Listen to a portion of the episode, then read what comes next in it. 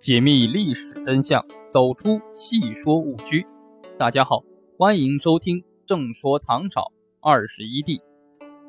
肃宗李亨，至德元载至宝应元年（公元756年至公元762年）。唐肃宗李亨是玄宗的第三个儿子，他是唐朝第一个在京师以外登基再进入长安的皇帝。他登基之日，正是安史叛军攻陷两京之后。当他的生命走上终点，病死长安之时，安史之乱仍未荡平。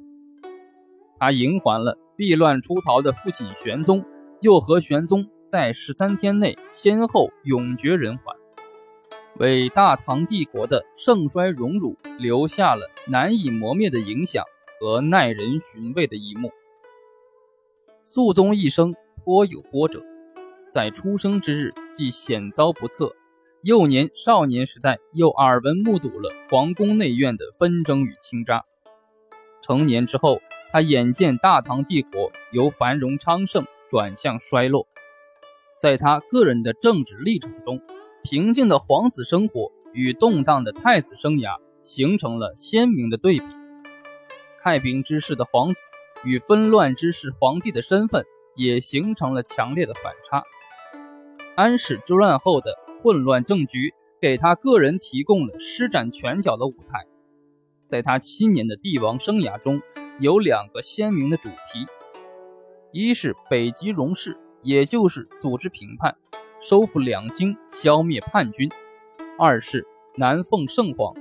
也就是处理先在成都，后来迎归的太上皇玄宗的关系。他最后壮志难酬，平叛没有取得最终的胜利。总的来说，肃宗是位乱世天子，他继承了天宝盛世的成果，在致力平叛的同时，尝试解决天宝以来政治经济体制运作中的各种弊端，并为身后的帝国打下了一定的基础。当然，由于他的主要精力在评判，无法对后宫宦官势力的膨胀进行限制，反倒给安史之乱后的重建留下了难消的隐患。